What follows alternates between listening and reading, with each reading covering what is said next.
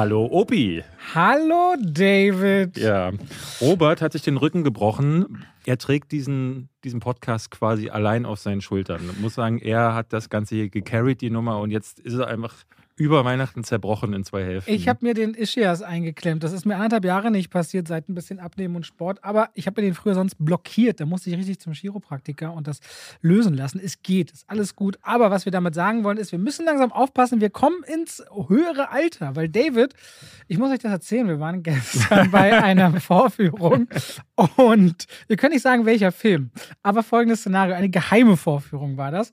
Und David sitzt so da und der Vorhang geht auf, der Film geht los. Und David fängt in den ersten Sekunden noch an, gefühlt von seinem Sitz aufzuspringen. Ich bin schaut, auf dem Boden. Ich bin schaut, genau, kraucht auf dem Boden, unterm Sitz, links, rechts, fängt so an, wirr zu reden, wie man das eigentlich von sehr alten Menschen kennt. Ich frage so, David, was ist denn los? Er so, ich hab was, ich hab was äh, vergessen, draußen vielleicht liegen lassen. Ich so, David, was denn? Mein Handy. Und ich so, David, das hast du gerade draußen abgegeben. Das ist bei diesen sicheren Vorführungen so, du gibst dann das ab, damit du das Handy nicht im Raum hast. Und dann dachte ich, so weit ist es mit David schon. Er, wie ein Besenkter, kriecht er unter seinen Sitz. Mit seinen knapp zwei Metern ist sowieso schon kaum Platz zwischen zwei so äh, Sitzreihen. Und dann war er so, ah, oh Gott, ja, stimmt. Ich krieg da immer Panik, äh, wenn ich dann im, in meiner Hose nichts Dickes spüre, ja. denke ich immer, jetzt ist es ich vorbei. lach mehr als ich sollte. Du lachst mehr als ich sollte. Was ist schlimmer, Portemonnaie verlieren oder Handy verlieren?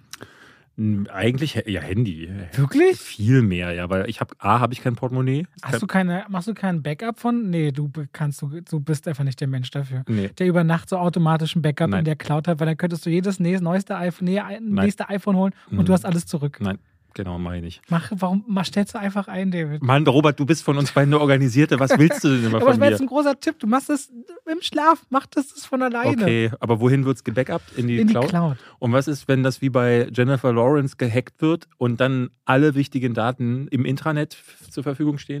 David, Was ist dann? ich glaube, ich glaube. So, da kommt nämlich keine Antwort. So ist, äh, ich komme mal lieber zum Trivia der heutigen okay. Folge. Ich hoffe, es wird ein Knaller. es wird ein Knaller. Wir reden ja heute über Scream, was auch ein Wirklich? Knaller wird. Mhm. Ja? Scream, die Reihe ist mittlerweile zur, zum Torture-Porn geworden, ohne Porn, nur Torture. Ähm, warum, das erklären wir euch nachher. Aber, kleines Trivia, eigentlich ein bekannter Trivia-Fakt. Weißt so, du, wie. Druck wieder auf mir. Ich muss das jetzt wissen. Wenn ich es nicht weiß, bin ich wieder der, der mit Film ja eigentlich doch gar nichts zu tun hat. Genau, wie hieß Scream mal ursprünglich in der Entwicklungsphase? Scream, das weiß jeder, hieß, hieß, ähm, bestimmt äh, Ghostface. Ja, es war Wirklich? Nee, es war Scary Movie.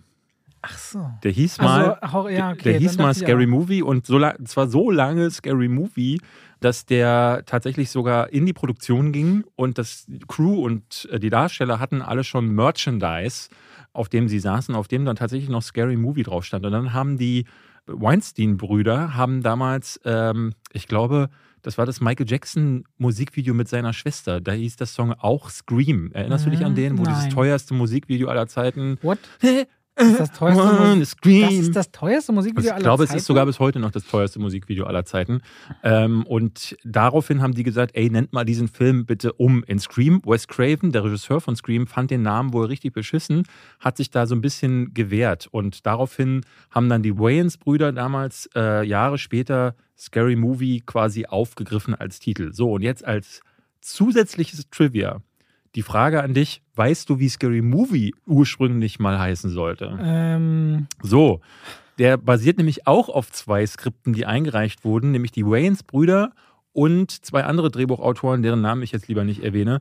Die haben jeweils ein Drehbuch geschrieben und die wurden dann zusammengeworfen. Das eine Drehbuch hieß Last Summer I Screamed Because Halloween Fell on Friday the 13th. Und dann gab es noch das Drehbuch Scream If You Know What I Did Last Halloween. Und die haben sie dann zusammengeworfen und dann einfach alle Ideen, weil da waren dann wirklich zu allen Slasher-Filmen, haben sie irgendeine Parodie gemacht und haben das dann aber letzten Endes so genannt, wie Scream mal heißen sollte, nämlich Scary Movie. Und das ist mein Trivia-Fakt für heute. Danke Es- fürs Zuhören. es klingt Ma bis nächste Woche. gigantischer Fakt. Wirkt überhaupt nicht, wie man eben rausgesucht auf der Bahnfahrt, muss man ehrlicherweise sagen. Ja, ich hatte vergessen. Also gigant- aber es ist nicht schlecht. Ich sag doch nur, wie es nicht es wirkt. ist doch kein schlechter Fakt. Es, sag ich doch auch gar nicht. Die kriegst doch nur Lob. Habe ich eine andere Sache gesagt? Hm, Kaum sitzen wir mal wieder voreinander, das muss man ja mal dazu sagen. Wir, wir dürfen heute wieder. Wir haben nämlich Corona offiziell besiegt und Ich beendet. dachte, wir haben beide Corona, deswegen dürfen wir zusammen sitzen. Ist das wär- egal. ja, das wäre Du super. hast, ich hab, du hast Delta, ich habe Omikron, wir machen Delta Kronen. Delta Kron. Ja. Äh, ja, Maria Kron fände ich viel besser, wenn wir das mal hier ein. Kronen. Kennst du das noch? Was ist das? Das ist irgendwie ein Schnaps oder ein Weinbrand oder so. Ich trinke ja kaum Alkohol. Ja. Du dir? Bei mir in der Familie sind alle Alkoholiker, deswegen. nee, Und damit, damit herzlich willkommen zu zwei wie Pech und Schwafel. So, Wir haben heute ein neues Studio, in dem wir hier aufnehmen und ähm, weil wir wurden rausverfrachtet, weil nebenan noch ein äh, Podcast aufgenommen wird, in dem äh, über Knastalltag gesprochen Maximilian wird. Pollux heißt der, glaube ich, ne? Wie heißt der Podcast? Heißt der Max? Nee, er heißt Maximilian Pollux, ich glaube weiß ich. es nicht. Der, der, der hat im Gefängnis. Und du weißt, äh, wenn man im Knast sitzt, verliert man ein bisschen das Zeitgefühl und deswegen haben die einfach überzogen beim Podcast. Kein Diss in, die, in diese Richtung, aber richtig uncool, uns hier, hier rüber zu Wir verfrachten. richten uns einfach überall Studios ein in Deutschland. Robert, welches Koro-Produkt hast du zuletzt bestellt? Ähm, ich wollte später erst ein bisschen die Koro-Nennung machen. Heute Ich wollte dir heute deine als, Übernahme als einfach mal wegnehmen. für die Leute. Nee, ein bisschen später. Ah, Ein bisschen aufgeregt sein, so Okay. Mitschreiben der Produkte. damit die Leute nicht wissen, damit sie auch mal eine Überraschung haben, wann kommt Koro heute? Ja, ja. Aber es ist wirklich, es ist wirklich ein, äh, ein, ein, ein Selbstläufer, wie die Leute sich wirklich auch bedanken, dass sie es mögen. Ja, ja. So, können wir jetzt aufhören, hier noch eine Nebennennung zu machen, okay. später. David, ich habe eine ein bisschen außergewöhnliche Frage an dich. Ähm, was hast du zuletzt gesehen? Also ganz zuletzt gesehen habe ich meinen neuen Lieblingsfilm Scream 5. Ähm, Der heißt aber eigentlich nur Scream, oder? ja, ja, ja. Oder heißt ja. der hier Scream 5 in Deutschland? Ich habe keine Ahnung. Ehrlich gesagt, es ist aber auch mal wieder egal. Es ist auf jeden Fall einer der Witze im Film, die super lustig sind, warum der Scre äh, Film Scream heißt. Ähm, den habe ich geguckt mit dir gerade eben. Wir haben gestern Nightmare Alley zusammen geguckt. Ich denke aber, den werden wir erst nächste Woche besprechen, weil sonst haben wir Ende Januar, wo nicht so viel, viel startet, nicht so viele Filme im Mhm. Gepäck und der kommt ja erst nächste Woche, deswegen habt ihr da dann was äh, nächste Woche von. Aber ich habe Lamp geguckt, ich habe The 355 geguckt. Was habe ich noch geschaut? Ich weiß es gar nicht. Das war es, glaube ich. Ja, das war's? Ja, ich glaube, ich habe, ne, ja, das, das, das war's. House of Gucci habe ich noch geschaut, aber ich glaube, darüber würde ich jetzt nichts sagen unbedingt. Ja, ich hätte ansonsten wahrscheinlich noch, ich habe Spencer endlich mal gesehen Mhm. und äh, ich habe noch Licorice Pizza angesehen, da werden wir dann auch später drüber reden. Genau, da war ich auch ein zweites Mal drin. neuen Sing-Film habe ich mir angeschaut. Äh, es gibt also ein bisschen was, was wir gerne besprechen wollen. Hast du denn einen Favorit mit, wo, womit du anfangen willst? Ich habe ehrlich gesagt so Scream-Vibes direkt am Anfang. Ich weiß nicht warum Ja? heute. Okay, hau, Äh, lass, lass uns den besprechen. Ja, okay, wir haben ihn gerade gesehen und. Wir haben auch noch gar nicht drüber geredet, muss man sagen. Wir auf der Hinfahrt hierher haben wir beide gesagt, wir lassen uns im Podcast reden, damit wir gar nichts besprechen. Na, David hat einen wichtigen Anruf von einem Radiosender und hat sich dann von mir abgewendet, um seine neue Karriere zu planen. Das ist Ja. die Wahrheit. Die Fragen haben wegen einem Podcast angefragt mit jemandem, der sich wirklich mit Filmen auskennt. Und dann äh, habe ich parallel einen Anruf bekommen. genau. So, also, der neue Scream-Film ist, äh, ja, Überraschung, Ghostface ist zurück. Mann, ja, krass. Ghostface ist zurück in, wie heißt die Stadt? Woodsboro? Woodsboro, ist in genau. Woodsboro zurück und fängt an äh, am Anfang, also das habe ich auch noch nie gesehen. Eine junge Frau ist alleine in einem Haus und kriegt einen Anruf am Festnetz. Mhm. ja, ne? aber sie ist, also sie wird so angerufen und erschreckt sich dann so ganz doll. Aha, von den Klingeln der Festnetzleitung, Genau. weil die kennen nur Handys heutzutage, Genau, die ja, jungen ja. Leute. Und dann ist aber, sie ist halt allein im Haus, aber draußen ist ein Killer. Krass. Nee. Doch, doch. Wirklich? Naja, und dann ruft er halt so an und stellt ihr so Trivia-Fakten und sagt so, hast du nee, schon nee, mal er einen fragt Horrorfilm? aber schon erstmal so, was ihr Lieblingshorrorfilm Mhm. ist. Da musste ich auch mal kurz nachdenken, was habe ich so noch nicht erlebt, dass die Frage in einem Film auftaucht und dachte so, was ist denn mein Lieblingshorrorfilm? Genau. Und dann Oh. nennen sie auch so, also sie sagt dann Babadook und ich dachte so, boah, voll intelligent. Sie nennt einen Horrorfilm, der eigentlich auch so ein Meta-Horrorfilm ist, beziehungsweise eigentlich gar nicht so ein richtiger Horrorfilm. Krass. Also der Film fängt schon mal stark Und dann an. zitiert sie kurz darauf noch Hereditary und äh, The Witch hat sie gesagt. Witch hat sie gesagt. Also Also all die Horrorfilme. guter Filme, die- Filmgeschmack, den sie da erstmal an den Tag legen, muss man Genau. sagen. Dann passiert etwas, da war ich überrascht. Ähm, äh, die Tür geht auf und sie wird erstochen. Nein. Doch, ja. Nee. Und zwar, also die, der, mit, mit so einem Messer von einem Typen mit einer, einer Ghostface-Maske. Dann fängt der Film an. Hm. Und so die Kamera fährt so runter auf so einer, äh, wir sind in, an so einer Highschool und die Jugendlichen sitzen so auf Bänken und dann äh, Reden die so. Der Song, Oh, die reden doch, so. So. Und dann fällt denen irgendwie ein, weil jetzt jemand rumläuft, der Leute ansticht, Ja. absticht.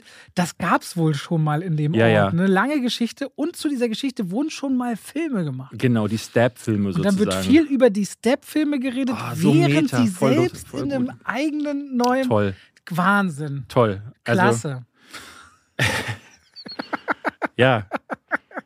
Ich wollte gehen. Ab Minute, ich glaube, wann habe ich gesagt, ich möchte nach Hause? Also David hat das erste Mal nach 20 Minuten gesagt, er will nach Hause. Und das Einzige muss man sagen, wenn ein Film wirklich sehr schlecht ist, was ich so gar nicht von anderen kenne, bei David wirkt das so mh, ungefähr so. Er sitzt dann so neben mir und verkrampft so wie Gollum, als er feststellt, dass der Regen weg ist. so, bei, ihm, bei ihm scheint das wirklich körperliche Gebrechen oder Schmerzen auszulösen.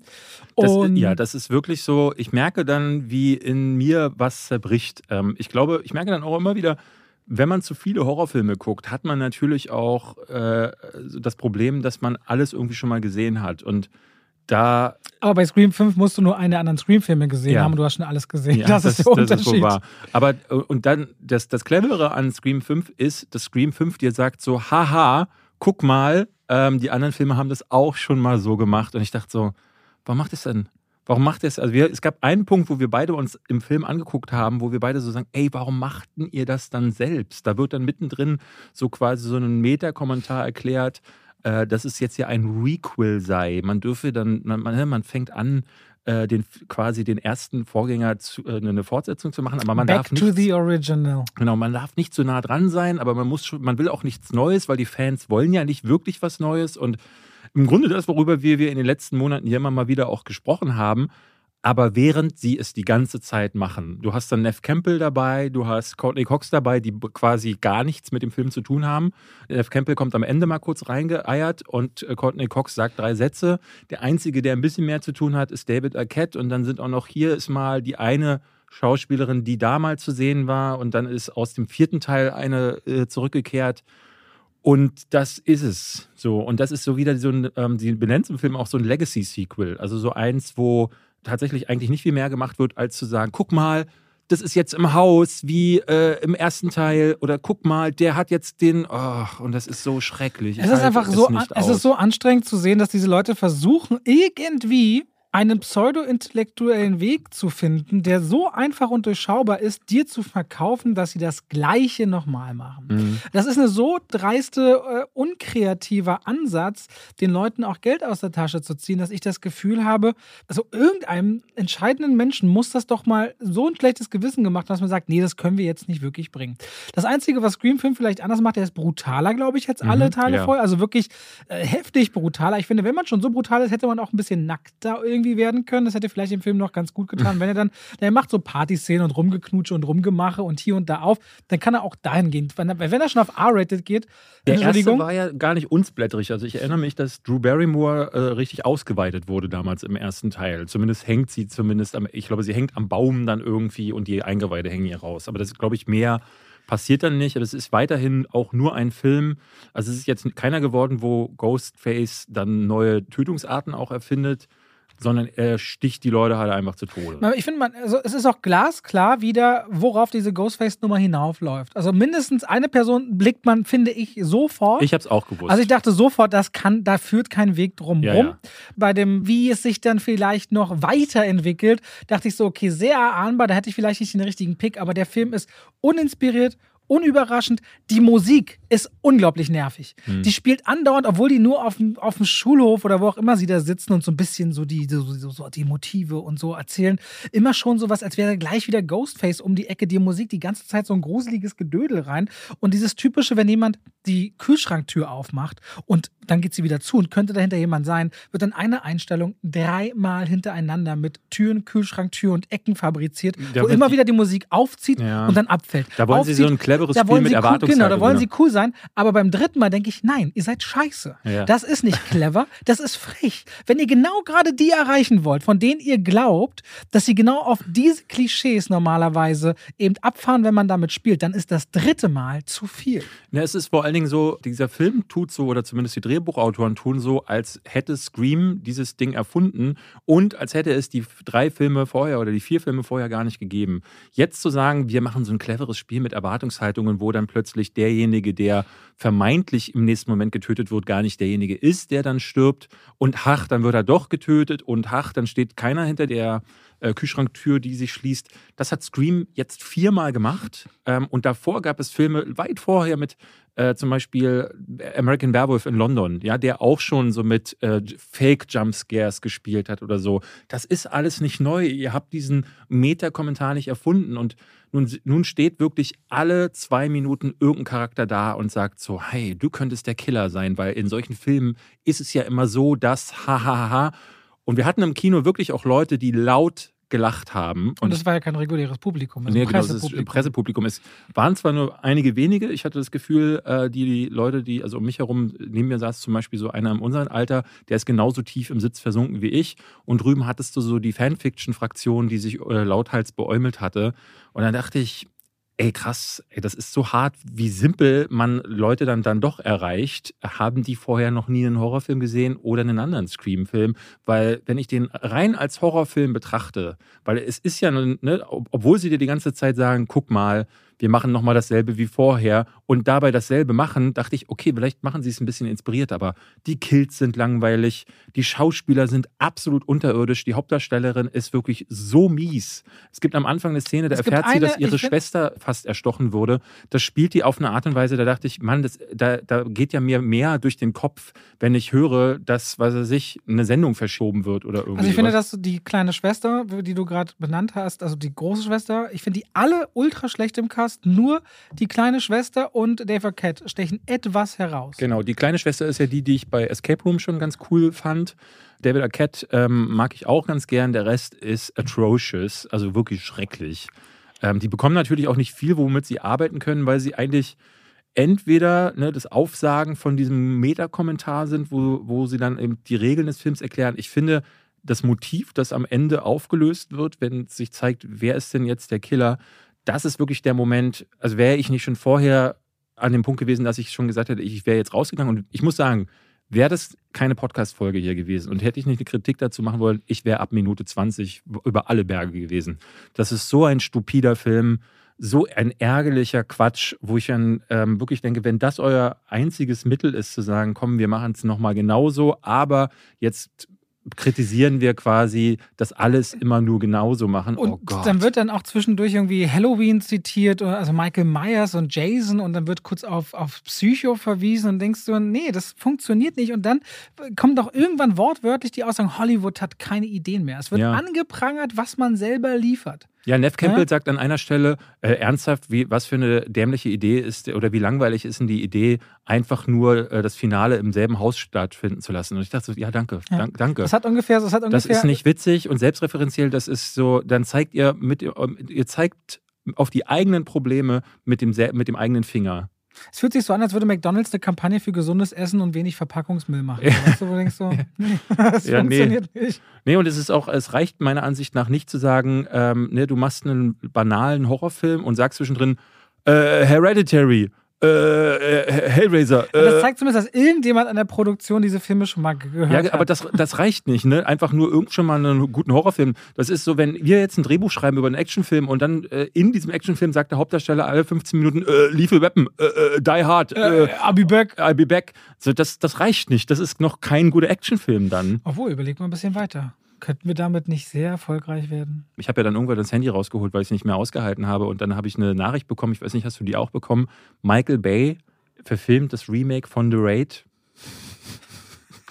Das, das war, also du musst dir vorstellen, ich, ich litt gerade so und habe mich wirklich wie so ein Schrimp Warum zusammen. Macht man von The Raid ein Remake? Der ja. Film ist so perfekt. Ja, das kann doch nur. Das, das Geht, kann, ja, man weiß denkt es nicht. wer er ist? Vor allen Dingen Gareth Evans, äh, äh, der den Film ja gemacht hat und jetzt diesen Havoc drehen wird, der ja. mit äh, Tom Hardy dieses Jahr rauskommt. Du hast meine Jahresvorschau offenbar nicht gesehen. Warum? Du Arschloch. Ähm, der wäre, der wäre ja da. Dann lass es doch von dem machen. Michael Bay produziert ja auch Filme. Geh doch zu dem und sag, hier hast du Geld, mach. So, aber stattdessen sagt Michael Bay, ah, ah, ich mach das selbst. Ja, aber gut, also Scream 5 ist super unnötig. Ich habe selten einen Film gesehen, der unnötiger ist und also auch jetzt schon weiß ich schon, also in meiner schlechtesten Liste des Jahres ganz weit vorne. Oh, stimmt, dieses Jahr schreibe ich von Anfang an vielleicht mal mit. Ich mache das immer so, ja. Ja, mache ich jetzt auch ja. mal übertrieben schlecht. Bist du in einer Sache besser organisiert als ich? Das ist der Fehler im System. Man glaubt es nicht. Das ist der Fehler im System. Ja, ja, ja.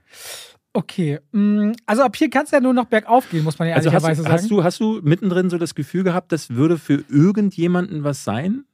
Also klar, es gab ja in der Vorstellung gab es ja Leute, die gelacht haben. Ja, ja. also ich dachte immer, damals, als die Scream-Filme rauskamen, war ich ja so im richtigen Alter. Für mich war das, hat das so beim Teen-Horror genau funktioniert, weil da war das für mich so schaurig, konnte mich so voll mit Ja. Schule Ich habe den noch im Kino gesehen damals. Ich war ein paar Jahre jünger. Für mich hat das voll gefruchtet und auch die Scary Movie-Filme. Vielleicht, wenn jemand jetzt auch so in dem, obwohl der wird ja ab 16 sein, ne?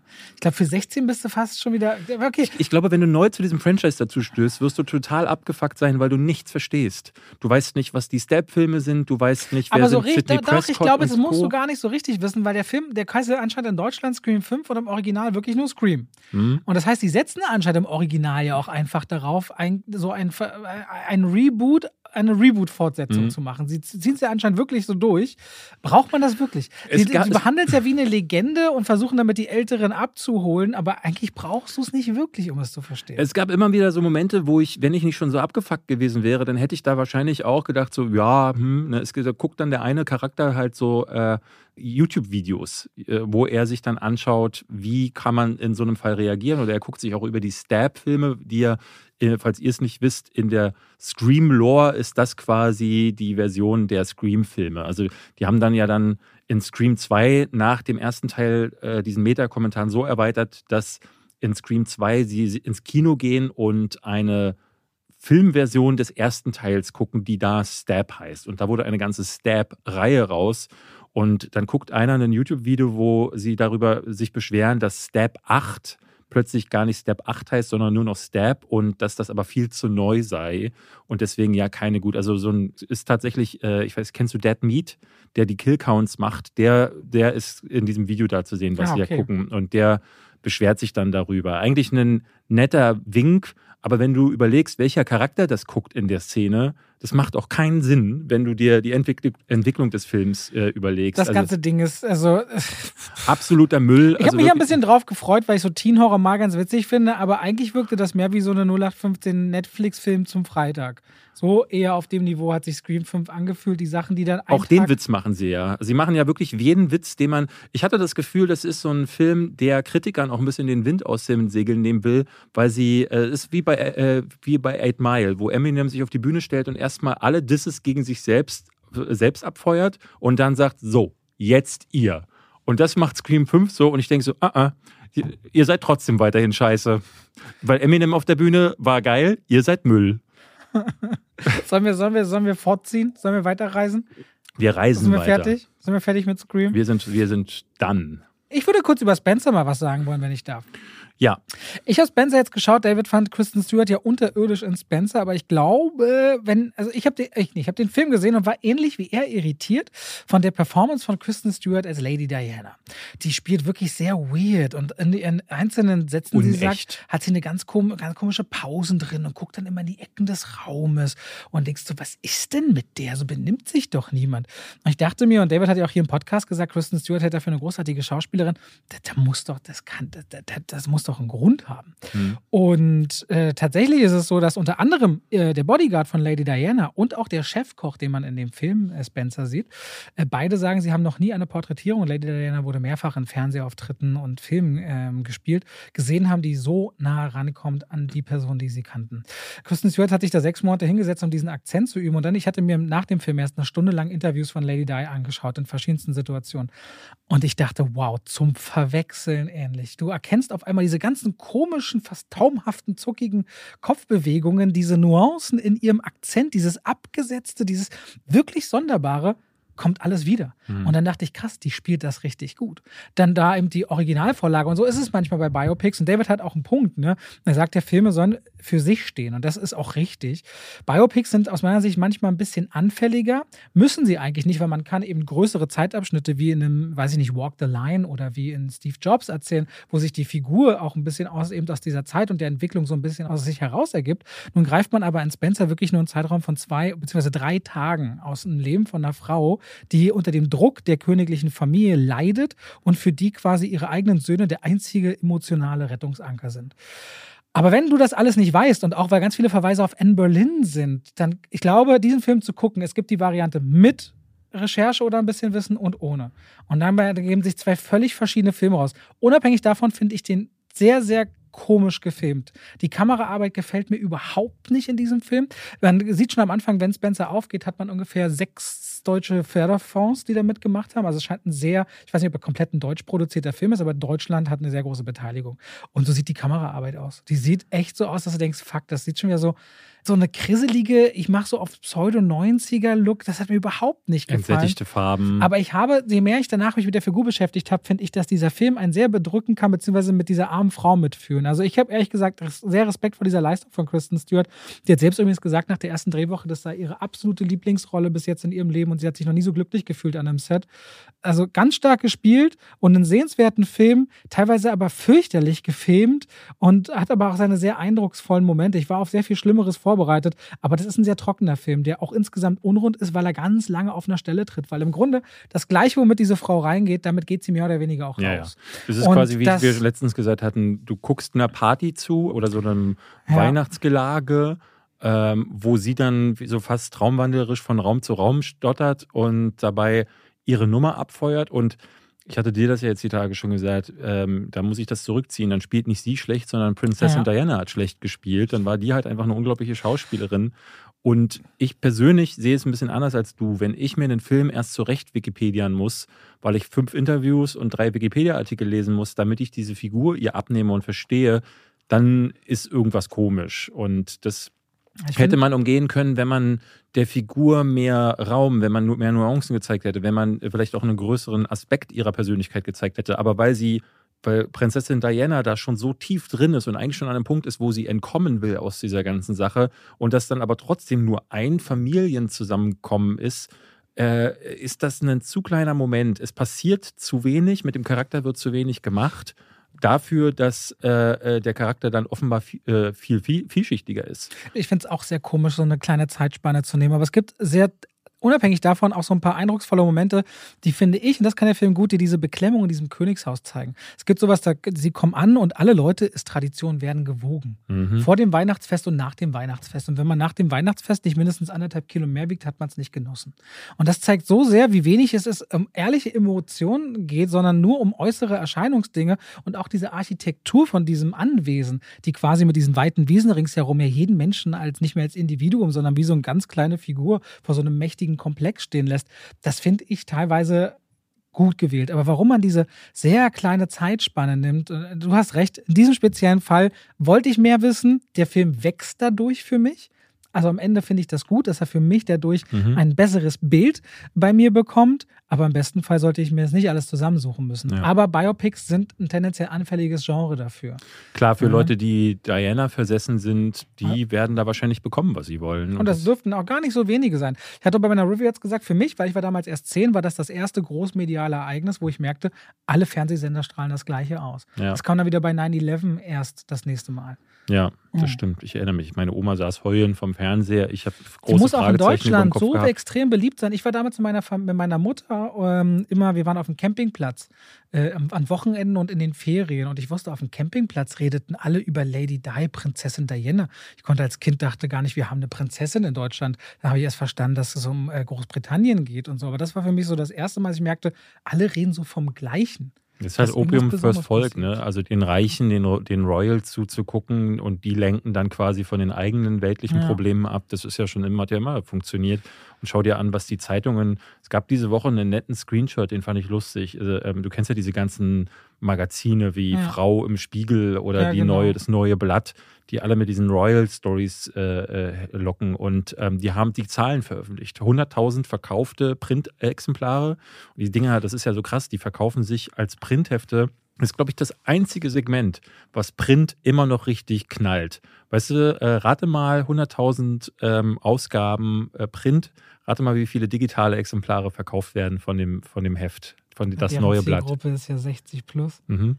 Rate mal, Gibt es eine klare Zahl? Es gibt eine klare Zahl. Auf, also Auf 100.000, ähm, es waren so ein bisschen 120.000 Printexemplare werden verkauft mhm. am Kiosk und es gibt digitale Ausgaben. Wie viele? ich würde sagen, vielleicht gerade mal jeder Hundertste.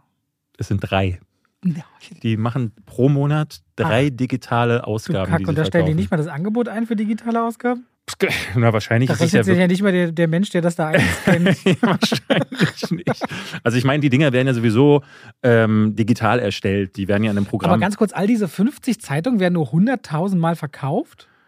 Na, jede einzelne davon, das ist ja äh, das Geschäft, was sie damit machen, ist ja gigantisch, weil jeder Verlag, also es gibt ja den Bauer Verlag und Genau. dann, ich weiß gar nicht, ob Springer auch noch E- Elemente hat und, Und, die und haben ja zum Teil Gruner und Ja. fünf, so, ja. sechs, sieben, acht, neun, zehn Hefte, die sich ja, ähm, obwohl sie aus denselben Redaktionen zum Teil kommen, auch noch widersprechen. In dem einen Heft ist Michael Schumacher am Leben, in dem anderen nicht. Robin hat da neulich ein Ding zugemacht. Wir hatten das ja damals in, in, in aber- unserem Podcast auch was zugemacht. Und wenn sich jedes einzelne davon 100.000 Mal verkauft, äh, dann ne, zu einem Preis von 1,99 oder 2,99, das ist irre. Ne? Und wie gesagt, die kommen zum Teil aus denselben Redaktionen. Das, da schreibt dann ein Typ seinen Artikel einfach nochmal um.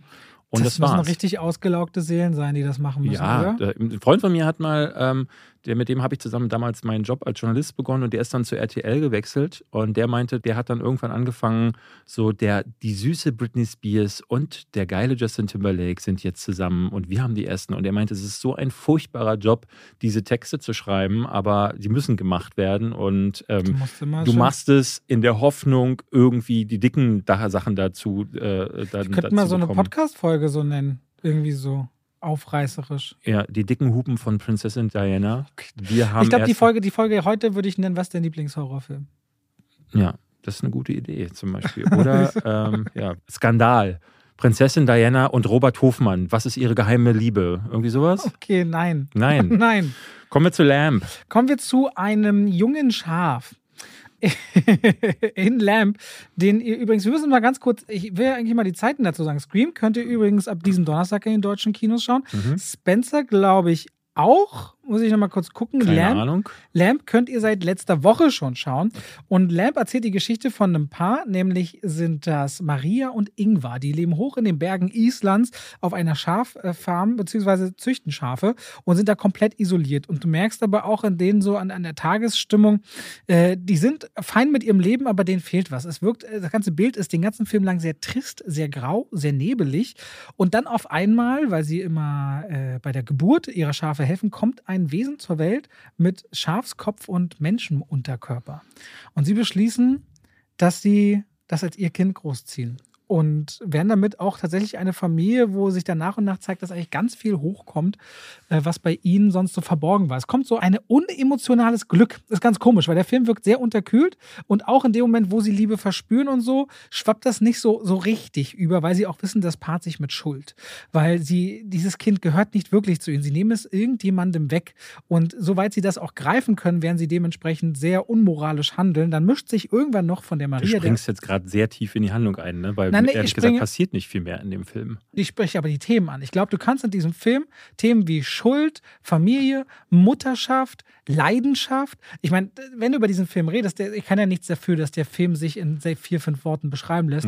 Dass der Film nicht mehr macht, ist einer seiner größten Schwächen. Ja. Aber es gibt eben diese Filme, die suhlen sich darin und darin äh, finden einige Cineasten Ja. große Freude. Nun kann ich mir aber deswegen nicht verbieten, ich sage ja nicht explizit, was passiert, aber das sind nun mal die Themen, die so passieren. Ja, ja, aber also. Außerdem also ist der Film schon der zu- letzten Donnerstag raus. schon- Irgendwo hätte, wer den unbedingt gucken wollte, hat den jetzt schon über Ja, eine ja. Woche gucken können. Schon, aber schon zu sagen, dass das Schaf mit einem Menschenkörper äh, auftritt oder geboren wird, nimmt quasi die erste Stunde des Films vorweg. So. Nee, das kommt, das, ich habe ich hab am Anfang immer gedacht, okay, was ist es? Aber das wird so nach 30 Minuten. der so Reveal sieht ist re- ja, ja. Der Reveal ist nicht Und erst das wird im Trailer Stunde. ja auch schon verraten. Und Eigentlich in jeder mal den- Inhaltsangabe, Ja. ehrlicherweise. Ich war auch vorsichtig damit, aber das kann, egal wo du recherchierst, es schlägt dir sofort entgegen. Eigentlich muss man dazu sagen, das ist ein Film, der spielt in Island. Nomi Rapace, äh, man kennt sie aus äh, Prometheus zum Beispiel. Kennst Oder du die wirklich Nomi Rapace? wie heißt sie dann? Rapace? Ra No, Nomi Rappes. Rapis? Ja. Weiß ich nicht. Also, ich würde jetzt gar nicht runter, aber ich habe noch nie gehört, dass jemand. Äh, Nomi Rappes, so kenne ich sie. Ich sage Nomi Rapace, weil ich dachte immer Das ist so. ein italienischer Touch, aber die ist in Island aufgewachsen und kann deswegen die Sprache, glaube Also ich. sagt man Und Rapis? So wurde sie damals in der Millennium-Trilogie immer in der PR um die Welt. Also Ja, in der Original-Millennium-Trilogie, nicht mit der mit Daniel Craig. Okay. So. Ja, ich habe ja sowieso mal meine Spezialnamensaussprachen. Für mich ist es Nomi Rapace. Ahnt man. Nomi Rapids. Ja, die, äh, die ist dabei und darüber hinaus ist es ein Film, der erstmal, wie, du- wie du sagst, er fängt sehr langsam an. Schöne Bilder von Islands Bergen und Tälern. Und Ich weiß nicht, ob das schön das richtige Wort ist. Findest du es schön ich oder? finde es schön. Ich also bin ja, verlassen, ich war verlassen. ja schon mal in Island und äh, ich finde das ein ganz wunderschönes Warum warst du in Island? Land, äh, wo ich da gearbeitet habe, mal eine Zeit lang. Ich habe da. Man kann keine fünf Minuten mit dir reden, ohne dass du sagst, du hast mal bei Giga, aber von Island habe ich zum ersten Mal. na, in Island war ich damals, weil ich. als äh, Vulkan. ähm, Halt nix. ich habe als Aurora Borealis gearbeitet. Weißt du, was das ist?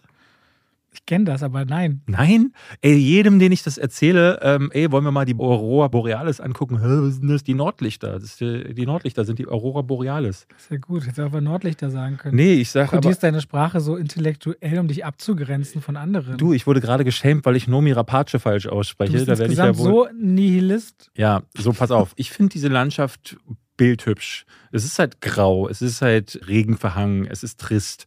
Aber ich finde, ich gucke diese Bilder an und sehe endlose Weiten, in dem kein einziger Mensch zu sehen ist. Und das ist für mich der Himmel auf Erden. Ja, umgeben von nichts und einfach nur Schafen. Ich habe den Film mit meiner Freundin geguckt und die meinte auch, ich würde den ganzen Tag im Stall sein und mit diesen Schafen und den kleinen Lämmern herumkuscheln.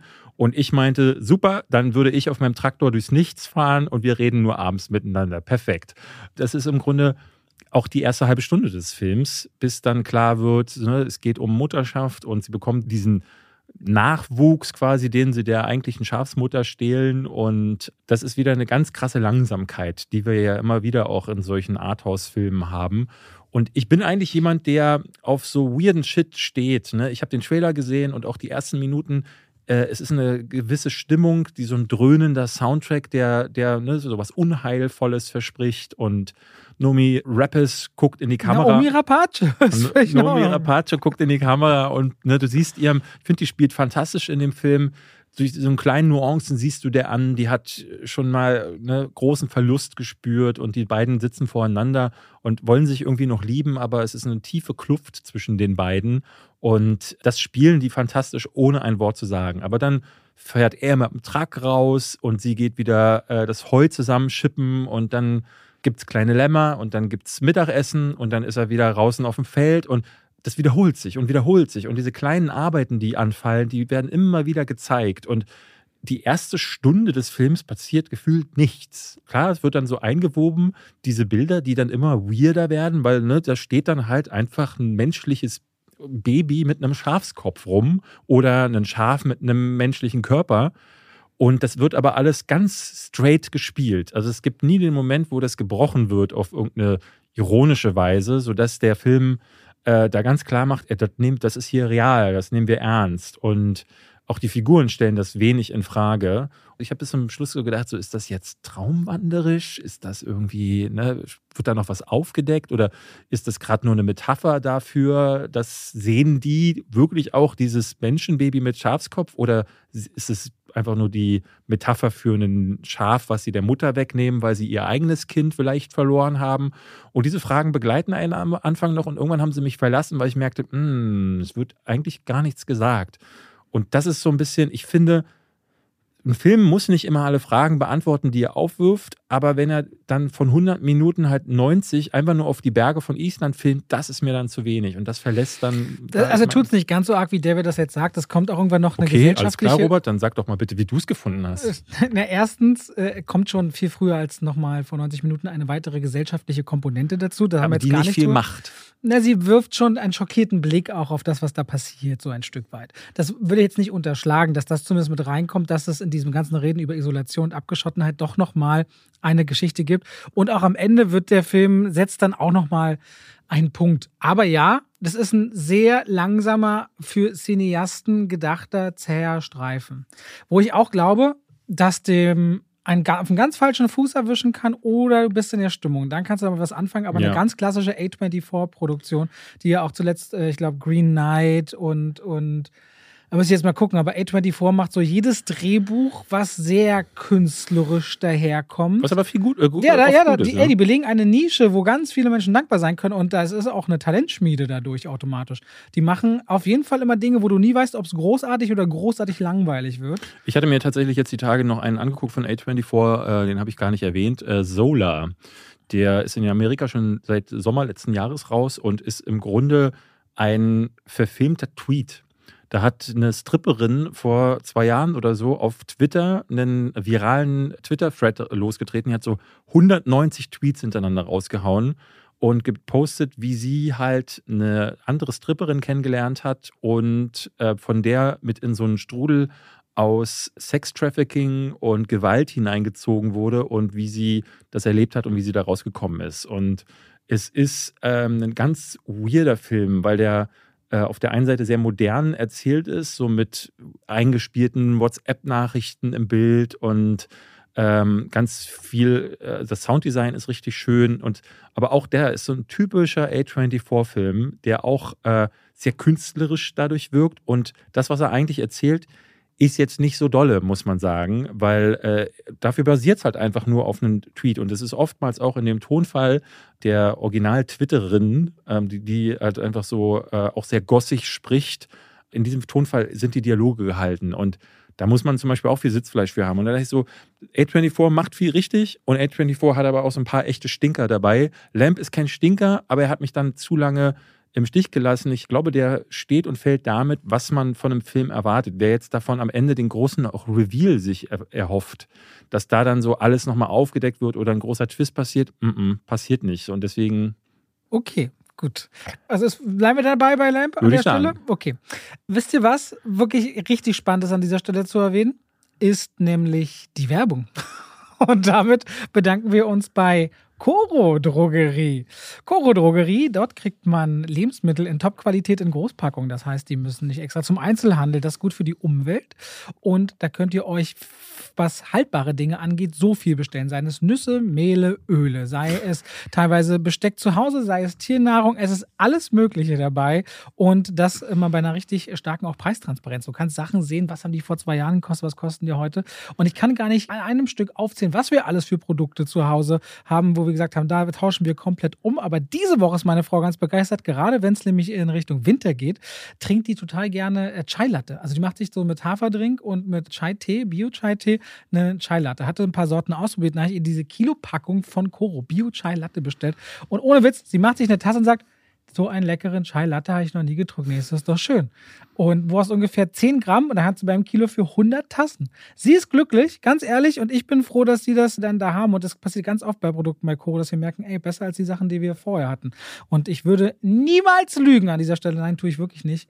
Sie freut sich und ich finde es richtig schön, dass wir da immer neue Dinge entdecken, weil die auch immer wieder neue Sachen mit ins Programm nehmen. Wollen wir nicht ab nächste Woche einfach auch mal die Leute äh, vorlesen, die uns immer wieder schreiben? Genau, Leute, schreibt doch mal eure Erfahrungen mit Koro oder Koro-Statements. Dann nehmen wir sie in die Koro-Werbung. Genau, weil, so, weil Robert wiederholt sich jetzt hier einfach sonst. Bullshit mit dem So. Bio-Chai-Latte. Ja. Ich habe immer noch neue Produkte. Nächste Woche hätte ich über Mehle und ihre Backqualität gesprochen. Oh, da freue ich mich ganz und persönlich drauf. übernächste Woche, ich habe nämlich das neue Koro Olivenholzbrett. Jetzt Ich hätte noch ein bisschen, so, ich hätte noch ein paar Dinge. Aber Koro wird uns dieses Jahr viel begleiten. Wenn ihr jetzt sagt, das wollt ihr gerne auch mal ausprobieren, könnt ihr es machen und könnt noch bei der Bestellung den Code Schwafel5, Schwafel als Wort, 5 als Ziffer eingeben und spart nochmal 5% zu auf den, Achtung, ich sage so oft, sowieso schon günstigen Preis. Vielen Dank und damit gehen wir raus aus der Werbung. Lass uns über Free Fire 5 noch sprechen. 355, 355, 355. Ich weiß nicht, was davon richtig ist. Du hast mir erstmal erklärt, was das bedeutet. Das Ja. wusste ich nämlich nicht. Wird im Film nicht erwähnt. Der wird dann auch nicht interessiert, ne? Nimmt er einfach hin. Ich habe übrigens bei Spencer, äh, bei, bei Spencer nochmal einen Nachtrag. Den könnt ihr ab diesen Donnerstag schauen in den Kinos. Und Spencer wird zweimal erwähnt. Aber was genau ist Spencer nochmal? Ist das nicht der Mädchenname? Der Mädchenname, ne? So äh, habe ich es, glaube ich, auch. Aber ich war mir unsicher, ob das Ich, also ich, ich dachte, vielleicht ist äh, ein mit ist ihrem Hallo Zuhause Spencer. verbunden und so. Kennst du noch Hallo Okay. Spencer? Hallo Spencer. Nein. Du kommst mit deinen ganzen alten Dingen, wo ich noch nicht gelebt habe, heute um die Ecke. Äh, Ich glaube, das war so Muppet Show oder äh, äh, sowas wie Sesamstraße, irgendwas so in der Richtung. Ja. The 355, der Titel kommt daher, dass wohl in der amerikanischen Revolution gab es die erste weibliche Agentin oder Spionageagentin, die den Codename The 355 trug und niemals enttarnt wurde. Das ist diese Geschichte, die du gerade erzählt hast, ist spannender als The 355. Denn ich, also ich finde es fast schon anmaßend, dass sie sich so benannt haben, also den Film so benannt haben. Weil auf der einen Seite kommt der Film auf diese Komponente gar nicht zu sprechen, sondern er nimmt sich ja so ein bisschen die, ne, diese Ehre, die diese äh, Agentin quasi da für sich verdient hat und will die den eigenen Damen auf den Leib schneidern und das passt hinten und vorne nicht. Und ich finde es nochmal ein bisschen frecher jetzt, wo ich diese Hintergrundinformationen äh, habe. Die Geschichte ist, dass eine CIA-Agentin namens Mason Brown die jagt letztendlich wie bei, also wenn ein Agentenfilm Bla. richtig stulle ist, irgendwas darf nicht irgendwer kriegen, weil die Person sonst die Welt zerstört und deswegen müssen die Guten Ja. das irgendwas vor dem irgendwem retten. McGuffin ABC So, wird einmal ja. durchgereicht, das wollen sie beschützen. A, reicht nicht. Jetzt tut sich dann Jessica Chastain, die sich mal wieder selber spielt, beziehungsweise dieselbe Rolle, die sie seit zehn Filmen immer wieder spielt. Zuletzt in diesem grottigen Ava oder wie der hieß. Jetzt spielt sie wieder die taffe Superfrau, die aber auch so ein bisschen sexy ist und die ist am Anfang so, knutschte noch ein bisschen mit Sebastian Stan rum, aber Sebastian Stan wird dann so aus der Handlung ein bisschen rausgenommen und dann trifft sie auf Diane Krüger, auf Penelope Cruz, auf Lupita Nyong'o Und wer ist- wer war's Bing noch? Bing Fun. Nee, Fan Bin Bing, oder? Fun Bing Bing. ich weiß gar nicht. Fun. Äh, ein, eins von beidem. Und Wie das. würdest du denn lieber mit Vornamen heißen? Bing ich, würde, oder Fun? ich würde ehrlich gesagt lieber Robert heißen mit Das Vornamen, weil das ist ein richtig cooler Vorname. Finde man ich. mit Erfolg. Gib mir ein R wie Erfolg. ja, Ja, fertig. so. Und diese fünf Damen sind ähm, ein total toller Grund für den Regisseur Simon Kinberg, der unter anderem diesen Dark Phoenix gemacht Bester, hat. Ma- bester X-Men-Film von allen. Genau. Ähm, der hat gesagt, Ich hoffe, ey, die Leute hören diese Urini raus, auch bei äh, Scream vorhin. Mann, unsere Hörer sind doch schlau. Ja, aber die neuesten nicht vielleicht. Äh, und der hat gesagt, lass mal James Bond machen mit Frauen, aber auch so ein bisschen äh, Jason Bourne und auch so ein bisschen, also irgendwie alle Agentenklischees, die ich irgendwo mal gesehen habe, das machen wir jetzt halt mit Frauen, weil wir leben ja in einer Welt, wo auch Frauen neuerdings mal was zu sagen haben. um einen Und coolen Titel zu finden, der irgendwie mit Frauen und Agenten zusammenpasst, mussten sie irgendwie 150 Genau. Jahre zurückschauen, um was zu filmen. Und es tut mir total leid, weil ich fand Diane Krüger gar nicht mal übel in dem Film. Und ich hätte total gerne einen Film, der äh, ne, mit diesen Figuren funktionieren würde. Aber äh, ich finde das so schade, weil das immer wieder, ähm, ne, diese Filme geraten immer wieder in die Kritik. Und es wird dann immer wieder auch Kritikern, gerade auch so YouTube-Kritikern, so als Misogynie irgendwie auf den Leib äh, gedichtet, wenn sie diese Filme nicht gut finden. Wie damals bei Ghostbusters oder wie bei Charlie's Angels. Und immer wieder sage ich, mach doch erstmal einen guten Film und dann, ne, dann, dann versucht doch einfach, also das Drehbuch muss erstmal gut funktionieren und äh, dann könnt ihr euch über irgendwelche Frau, äh, Rollenwahlen äh, Gedanken machen. Aber, oder aber ihr habt tolle Charaktere, die ihr auserzählen wollt. Aber hier passt gar nichts. Diese Agentenstory ist wirklich Klischee, mal nach Zahlen.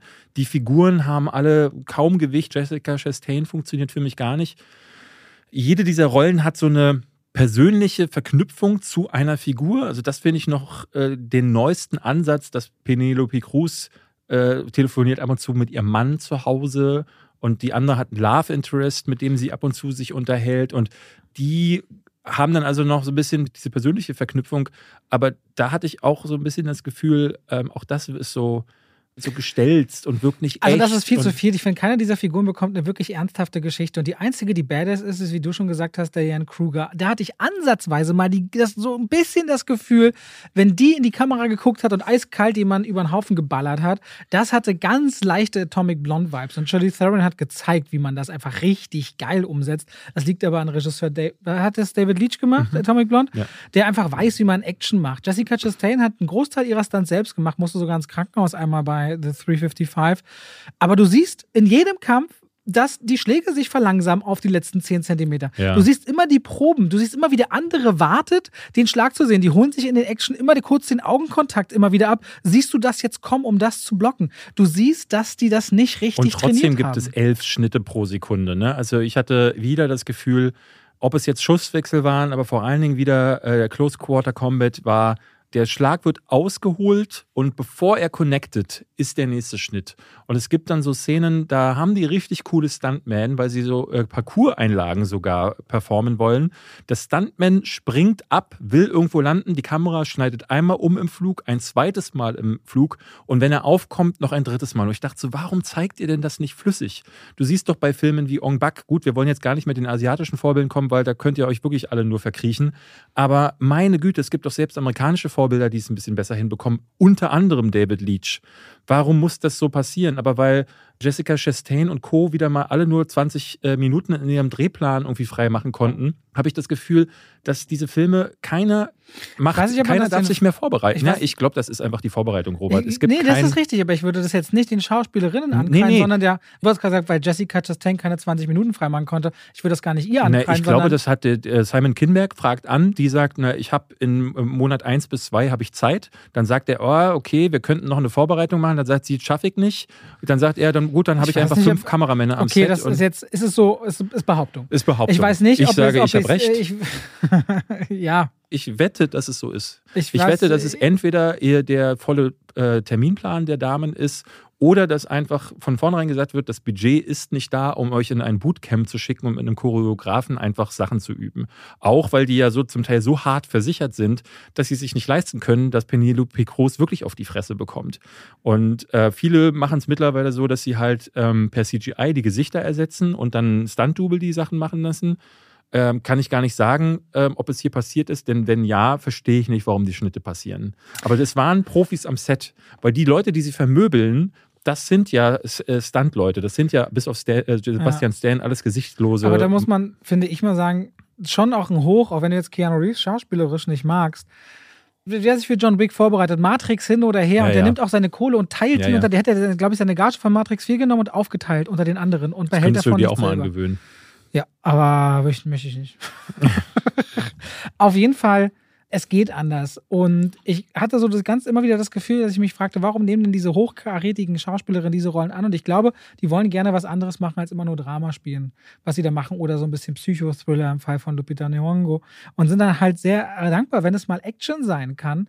Aber dann gibt es ganz selten eben diese passenden Konstellationen. Und Atomic Blonde ist ja, glaube ich, auch nicht gut gelaufen weltweit, oder?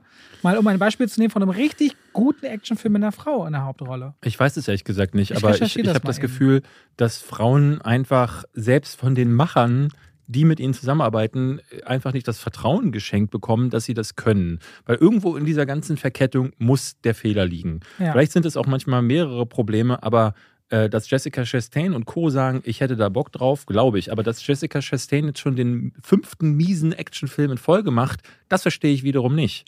Also- ähm, die soll ja dieses Jahr an diesem äh, The Eyes of Tammy Faye richtig gut sein. Sonst hätte ich gesagt, okay, mittlerweile glaube ich bei der wirklich, sie macht den Dwayne Johnson und spielt einfach nur noch immer dieselbe Rolle. Atomic Blonde, das ist gar nicht mal so schlecht. 30 Millionen Budget, Mhm. 100 Millionen eingespielt. Ist das gut. ist nicht, das ist jetzt nicht sehr gut, aber da kann man eigentlich drauf aufbauen. Auf jeden Fall, also wenn man sagt, dass 30 Millionen, da kommt nochmal das äh, Doppelte drauf, sind wir bei 60. Also der Film hat bestimmt Dann hat er 30 Millionen 40 Gewinn gemacht ja. an der Kinokasse. Genau. Das ist ja noch nicht Und dann ist noch Streaming danach. mit dabei. Ja. Okay, The 355 kriegt von uns also jetzt auch keinen großartigen äh, Empfehlungswunsch an dieser Stelle. Da wir schon wieder fast eine Stunde haben, David, machen wir Sing 2, Licorice Pizza oder aber auch Nightmare Alley dann jeweils zu den Startdonnerstagen, okay? Exakt. Dann wollen wir kurz mal auf die Golden Globes schauen, denn die Golden Globes wurden zum 79. Mal verliehen am vergangenen Sonntag in Los Angeles. Das ist ganz unzeremoniell, ne? ich habe gar nicht geguckt, gar ist nicht im Fernsehen übertragen worden, ach, gar ohne nicht. roter Teppich. Nee, es ist also keiner hat irgendwie was mitbekommen und ich glaube, ich habe auch auf YouTube keine Clips gesehen, weil ich gar nicht weiß, ob irgendwas übertragen wurde. Also letztes Jahr haben die ja viel Kritik einstecken müssen, weil sie so undivers sind und äh, zum Teil auch, ne, ne, weil Das ist der Preis erstmal für zum Einordnen der Leute der Hollywood Foreign Press. Das heißt, das sind dann so Vertreter aus verschiedensten Ländern, die, glaube ich, einen Wohnsitz in Los Angeles haben müssen Mhm. oder in Kalifornien, glaube ich. Und dann gibt es da so ein Aufnahmeritual und die sind unglaublich weiß, unglaublich männlich und ziemlich alt Genau. im Durchschnitt. Und weil sie aber ähm, immer recht kurz vor den Oscars kommen, normalerweise wären jetzt zu diesem Zeitpunkt ohne Corona-Bedingungen so Sachen wie die Screen Actors Guild Awards und so. Und die Oscar-Nominierungen sind meist in der ja, ersten, das wäre jetzt schon alles durch Ja. und die gelten so ein bisschen immer als der Gradmesser, äh, beziehungsweise eigentlich, äh, wenn man so richtig Award Prediction machen will, dann schaut man sich so alle Awards-Sachen an. Äh, Gerade bei den Schauspielern gilt dann noch, was es gibt die Screen Actors Guild, also die Vereinigung der Schauspieler und das ist dieses Mal noch alles gar nicht durch. Deswegen kann man gerade gar nicht so richtig sagen, die sind die Golden Globe Gewinner tatsächlich auch maßgebend dafür, was könnte bei den Oscars gewinnen. Und da waren jetzt tatsächlich viele Sachen dabei, wo wir ich will sagen, überrascht bis erschrocken waren, muss ich sagen. Wir können ja mal mit euch durchgehen, mhm. was es, was so gewonnen hat. Ich will hat. euch bloß kurz vorneweg einmal sagen, im Vorfeld waren die beiden Favoriten The Power of the Dog, den ihr auf Netflix schauen könnt, und Belfast, der Kenneth Branagh-Film. Die hatten jeweils sieben Nominierungen und dann vier Nominierungen hatten noch West Side Story, King Richard, Don't Look Up, Licorice Pizza, dann gab es noch einige mit drei. Licorice. Licorice, ich sage immer Licorice. Also Tja. das ist falsch. Siehst du? Rapace und Licorice. ist das dumm. Und die großen Gewinner bei, äh, man muss immer sagen, dass der, es gibt auch einen seriellen Part, aber der filmische Part bei den Golden Globes wird immer in Drama und Musical Comedy unterteilt in diese beiden Kategorien, weil Komödien und Musicals meist hinter Dramen untergehen, um mhm. da ein paar Möglichkeiten zu haben, in die Richtung auch äh, gewinnen zu können. Die großen Gewinner waren The Power of the Dog mit drei Preisen und West Side Story. Und Was da uns beide war ich bei beidem erschrocken, ja. weil in West Side Story in Kategorien gegen Tick Tick Boom verliert, wo ich es überhaupt nicht sehe. Und ich würde sagen, ja, es sind ja nicht so viele Preise. Wir können ja. Gehen wir durch. Wir gehen durch. Von oben nach unten, von Hauptpreis runter? Ja. Ja. Okay. Bestes Drama ist Power of the Dog geworden, hat sich gegen Belfast, Coda, Dune und King Richard durchgesetzt. Also ich muss ja sagen, ich war schon schockiert, dass Coda nominiert war. Äh, dem hatte ich auf Letterbox damals, glaube ich, anderthalb Sterne. Ja, aber so da hatte David auch wirklich eine falsche Meinung. Nee, hatte ich nicht. ähm, ich war überrascht, dass Dune nominiert war als Blockbuster. Das sieht man eigentlich bei diesen Preisen relativ wenig. Für mich wäre es eine Licorice Pizza gewesen, ganz klar. Ich würde äh, vermuten, dass Belfast der stärkste der. Den haben wir noch nicht gesehen. Noch nicht gesehen, aber auch Coda, Dune und King Richard finde ich alle besser als The Power of the Dog. Das stimmt. Ja. Also ich verstehe. Nee, ich nicht. Ich, ich finde Power of the Dog besser als na, aber, äh, Coda. King, ja, genau. Äh, King Richard zum Beispiel, muss ich sagen, habe ich ja stark kritisiert, aber ich kann verstehen, wenn man den besser sieht, weil der, äh, wenn man da nicht so auf diese toxische Vaterbeziehung drauf guckt wie ich, dann wird man von anderen Aspekten des Films abgeholt und die bietet King Richard. Und zwar mehr als Power of the Dog, der ein bisschen so wie Lamp auch zu sehr damit beschäftigt ist, auf Gesichter zu filmen, auf Hände zu filmen und auf Landschaften zu filmen. Aber äh, es ist ein Preis, ich hatte so ein bisschen das Gefühl, es ist auch wieder so, der Preis hat letztes Jahr Diversität, ähm, war so ein großes Thema und plötzlich ein Jahr später, Jane Campion, die Regisseurin von Power of the Dog, gewinnt den Preis. Und Power of the Dog, ein Film, in dem es äh, ne, zumindest homosexuelle Untertöne gibt, ähm, plötzlich ist das dann der große Gewinner.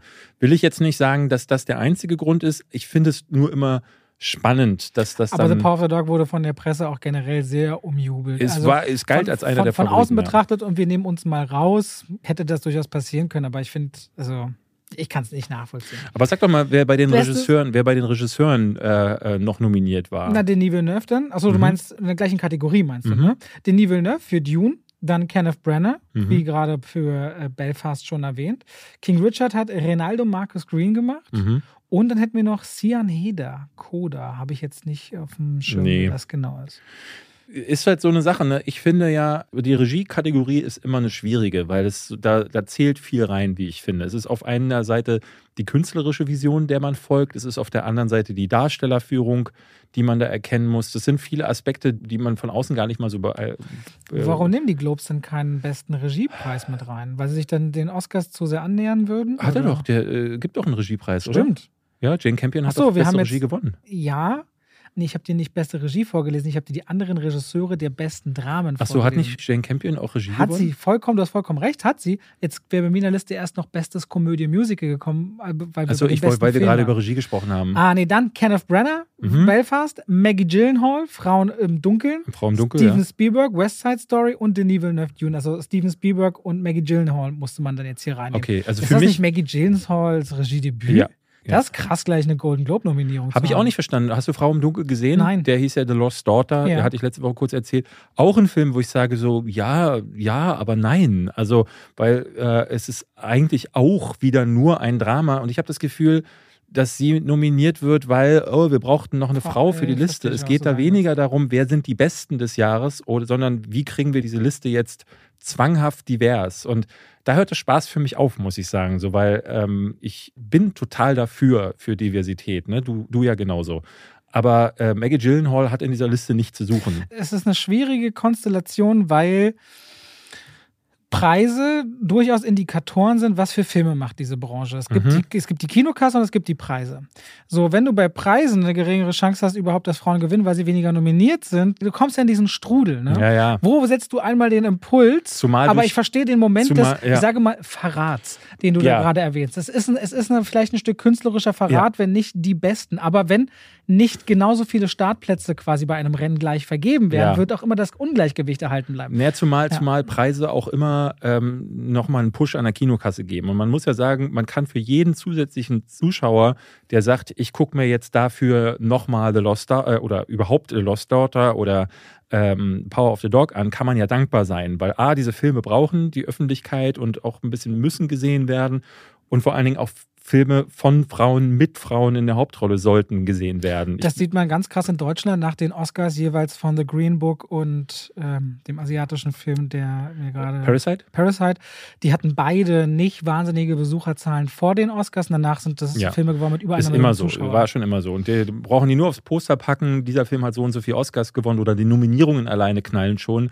Ich finde aber zum Beispiel letztes Jahr Promising Young Woman äh, äh, zum Beispiel, großartiger Film, der ist völlig zu Recht äh, da gelandet in den beste Filme-Kategorien. Auch Emerald Fennell, die äh, die Regisseurin war, hatte ja einen Preis gewonnen, äh, glaube ich, fürs Drehbuch oder so. Hm. Das finde ich spitze. Da ist es genau richtig.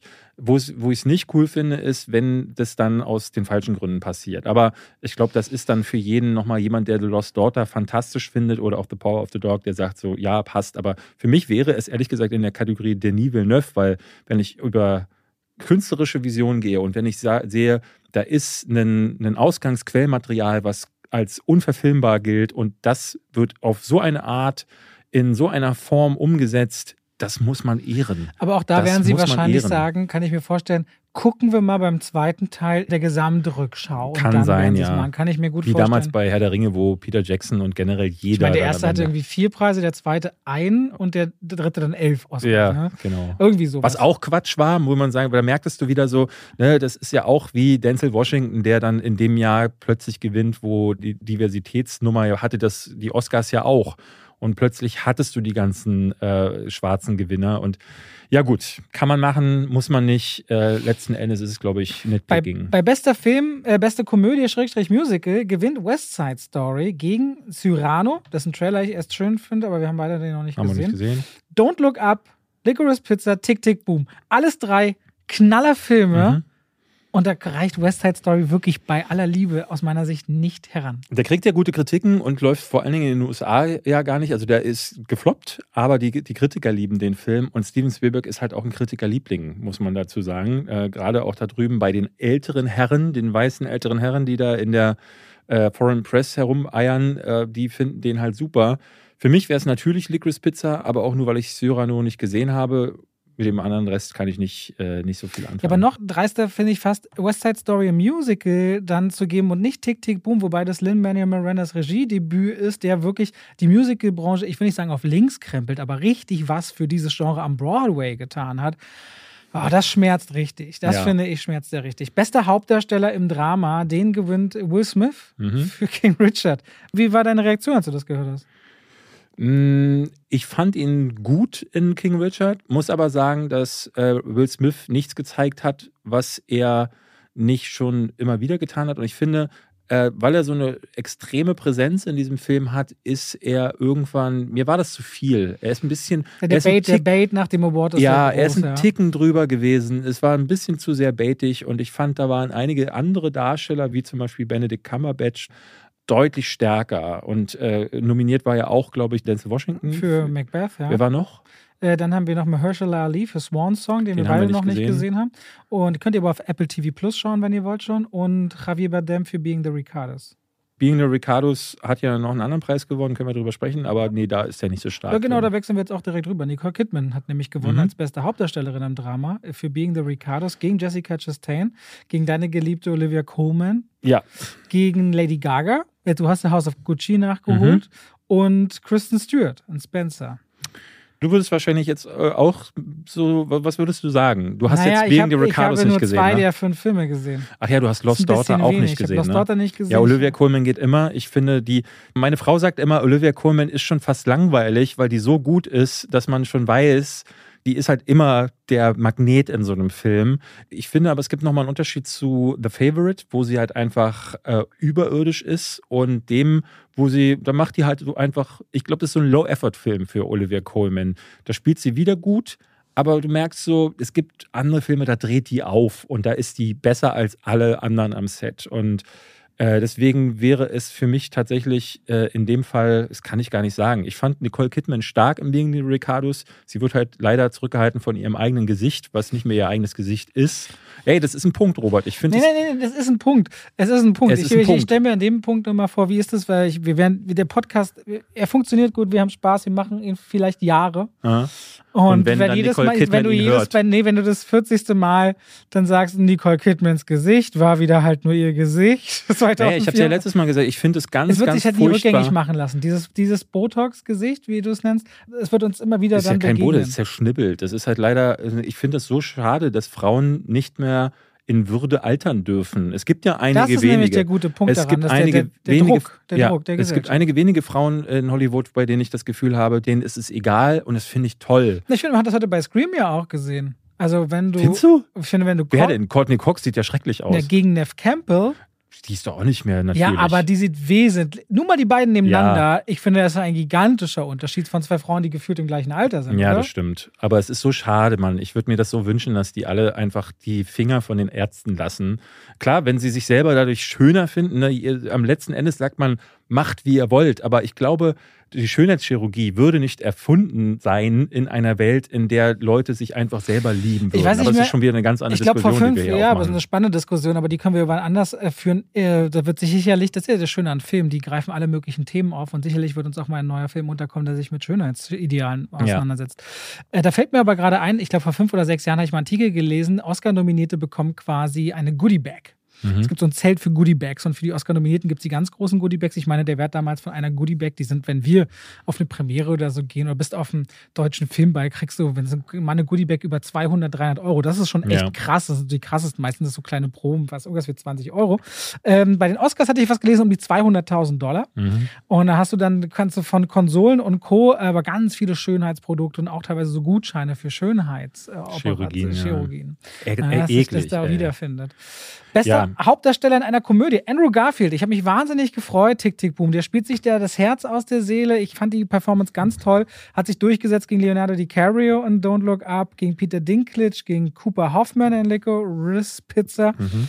Der muss sicherlich erst noch ein bisschen zeigen. Immer so einem Jungen gibt's, geben sie keinen Golden Ja, Globe. der war gut, aber Ja. ne, das ist auf jeden Und Fall nicht Anthony preis- Ramos in The Heights habe ich gar nicht gesehen, ehrlicherweise. Finde ich vollkommen verdient. Du brauchen wir jetzt gar nicht drüber großartig. Ich mochte den, ich, ich finde, Andrew Garfield hat den Preis auch, äh, ist auch so ein überfälliger äh, Preis. Ne? Ja. Der, der ist einfach schon seit Jahren stark.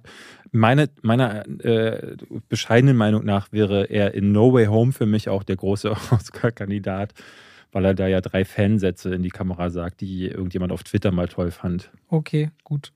Ähm, will ich immer mit No Way Home jetzt nochmal anfangen.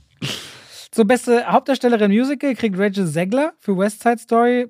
Ja, Jennifer Lawrence hätte ich den. äh, Kenne ich nicht. Emma Stone finde ich, ja, ich, die, ist die ist rausgestochen in diesem Film. Ist jetzt auch.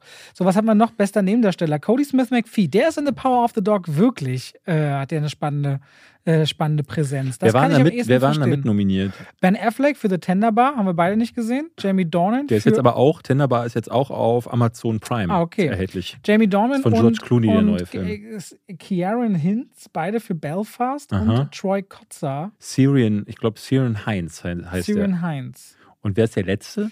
Troy Kotzer aus Koda, das müsste der Ah, Papa sein, Ich oder? glaube, das ist der Vater, der, der die ganze Mhm. Zeit furzt. ja, den mag ich ehrlich gesagt. Ja, ich nicht. Aber Cody Smith McPhee, die hatte wirklich, in- finde ich, in The Power of the Dog, es gab kaum Momente, die nicht erst besonders wohnen mit ihm. Also Ja. er hat eigentlich die nennenswerten Parts. Stimmt. Ja. Beste Nebendarstellerin Ar- Ariana DeBose, die Bose, West Side Story nochmal. Ey, keine Ahnung, was das soll. I, Äh, I don't understand it. ja, aber auch so. Ich habe Seitenwechsel mit Ruth Negger nicht gesehen. Ähm, weiß der, ich der nicht. das- hieß, äh, wie hieß Passing. der? Passing, genau. Passing. Bestes Drehbuch kriegt Belfast. Haben wir auch Okay. beide nicht gesehen. Gegen Licorice Pizza, Power of the Dog, Don't Look Up. Ja, wir hoffen Ricardo. vor der Oscar-Verleihung oder den, bei den Oscar-Nominierungen, wir haben letztes Jahr hier im Podcast ja so eine Prediction-Folge gemacht, wo wir mal Die alle Oscars sind Filme erst durchgehen. Ende März. Genau, und da werden wir alle relevanten ja, Filme nochmal gesehen haben. Ende Februar, glaube ich, in Deutschland. Was ich gerne noch sehen möchte, der hat den Auslands-Golden Globe gewonnen, ist Drive My Car. Der wurde Mhm. uns auch mehrfach empfohlen. Äh, ist, glaube ich, japanisch oder ist er koreanisch? Ich weiß es ehrlich gesagt gar nicht. Japan, ja. Japan. Hat Geht sich wohl, gegen Finnland, Italien, Iran und Spanien durchgesetzt. ja, geht wohl drei Stunden und soll wohl stark sein. Ich habe das Gefühl, es ist wieder so ein Sitzfleischfilm. Aber äh, wurde mir jetzt schon mehrfach empfohlen, vielleicht gucke ich mir den jetzt im Kino an. Den läuft, der läuft gerade, glaube ich, aktuell in den, in den Sälen. Und die anderen Sachen zu den Golden Globes gehen eigentlich recht einfach. Bester Song, dass James Bond und Billie Eilish das kriegt, ist ziemlich erwartbar ja, aber gewesen. fandst du den gut? Als, also der, äh, weißt du noch, die Kampagne, weil der Film wurde so oft verschoben, Ja. aber als sie den Titel des Films mal gedroppt haben, noch im normalen Ablauf, als er rauskommen sollte, ey, das ging durch die Decke an Das den. kann, die, du beantwortest meine Frage nicht. Doch, ich finde, Billie- ich bin dieses Jahr bei ihrem Konzert. Ich finde, sie hat eine geile Stimme. Ja? Und das ist schon was Und den Besonderes. ich finde? Bond-Songs meist generell nicht so prickelnd, Ja. weil immer die so sehr dem Einklang mit dem Intro und den Bildern stehen Mhm. müssen. Und das finde ich immer so.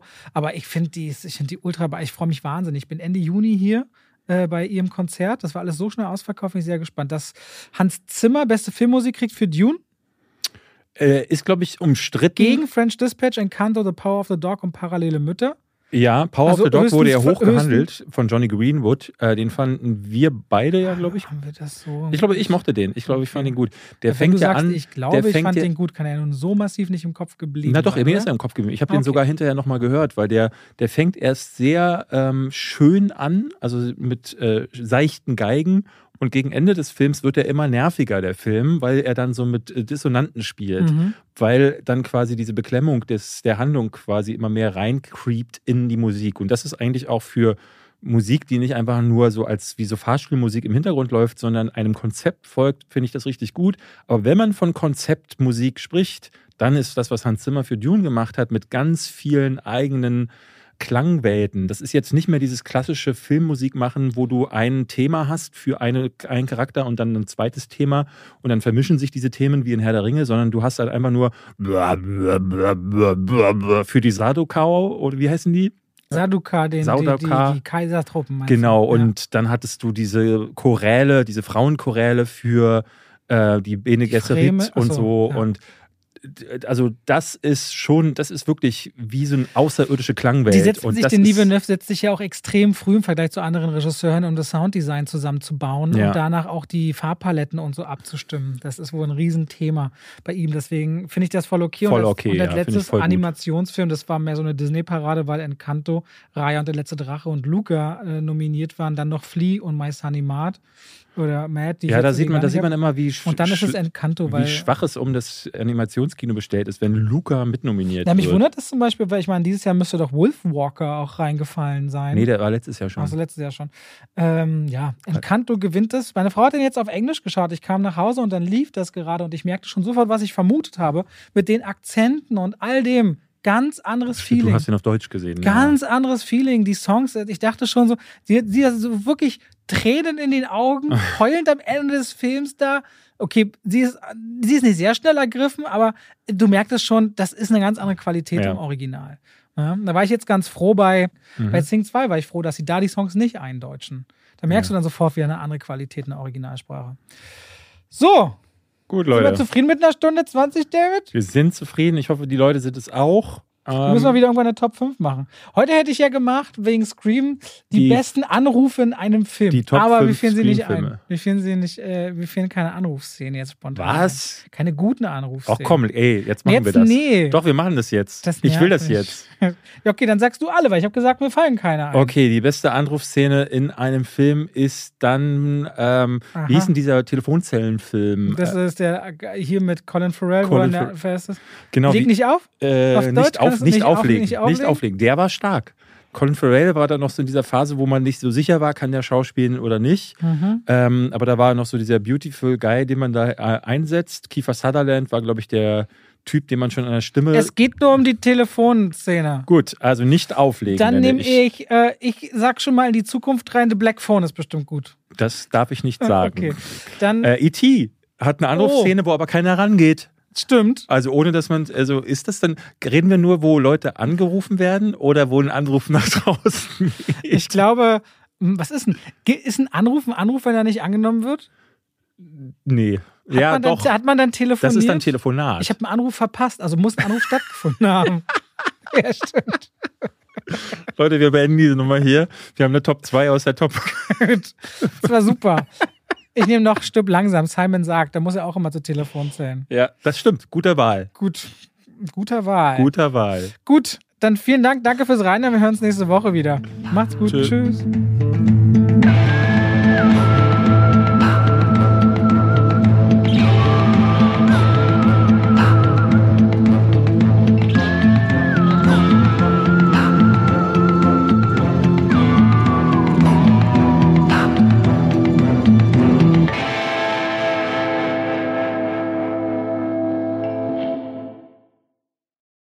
Und damit schalten wir raus aus dem Podcast und rein in die Werbung. David, Ich trinke noch. David, ja. David. Ja. Wir haben ja. gerade über was gesprochen. Du hast gesagt, oh, du tust dich so schwer damit, ne? Du tust dich so schwer damit, zum Beispiel geballte Informationen einfach so hintereinander zu sagen. Mhm. Das fällt dir irgendwie schwer. Weißt du, Ja. was überhaupt nicht schwer ist? Was denn? Einen Überblick über all seine Versicherungen zu haben.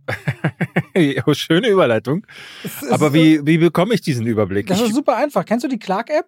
Kenne ich ja. Ja, Clark, C-L-A-R-K. Mhm. Haben wir schon im Podcast schon manchmal drüber gesprochen. Ja. Das ist eigentlich super einfach. Du kannst da innerhalb von wenigen Minuten einen Überblick über all deine wichtigen Versicherungen haben. Und das Schöne ist daran, auch wenn du mal was ändern musst oder was geändert werden soll, das kann alles Clark für dich machen. Denn die haben Versicherungsexperten, die durch tausende Tarife durchscannen können, welche Versicherung für deinen Lebensstil genau die richtige ist. Also David ist ja so einer, der wenn ein Fahrrad, wenn er mal fährt, vielleicht auch mal umfällt. Da braucht man eine andere Versicherung als jemand, der nur viel zu Hause auf der Couch sitzt beispielsweise.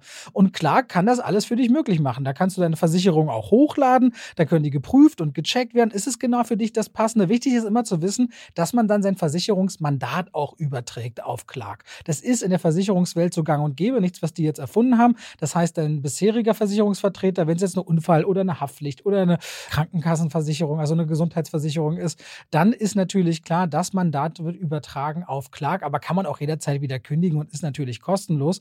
Und wenn ihr jetzt Clark ausprobiert, ihr findet natürlich alle wichtigen Infos und Links in den Shownotes, dann kriegt ihr sogar einen Shopping-Gutschein im Wert von 30 Euro, wenn ihr zwei von euren bestehenden Versicherungen hinzufügt. Pechschwafel 54, also Pechschwafel 54 als Ziffern. Das hintereinander und dann ist dieser Gutschein euer, insofern ihr natürlich zwei Versicherungen eintragt. Und das könnt ihr natürlich dann verwenden oder diesen Gutschein für Apple, für Ikea, für Amazon, whatever ihr gerne wollt und braucht. Und Clark ist da ein ganz einfacher Begleiter, um bestens abgesichert zu sein. David, hast du Lust mal drüber zu schauen? Weil dein Lebensstil, der könnte ja bestimmte Versicherungen nach sich ziehen. Ich glaube, ich mache das mal, Robert. Danke für den Tipp. Bei welcher App? Bei Clark. Ganz einfach. Vielen Dank und damit schalten wir raus aus der Werbung zurück in den Podcast.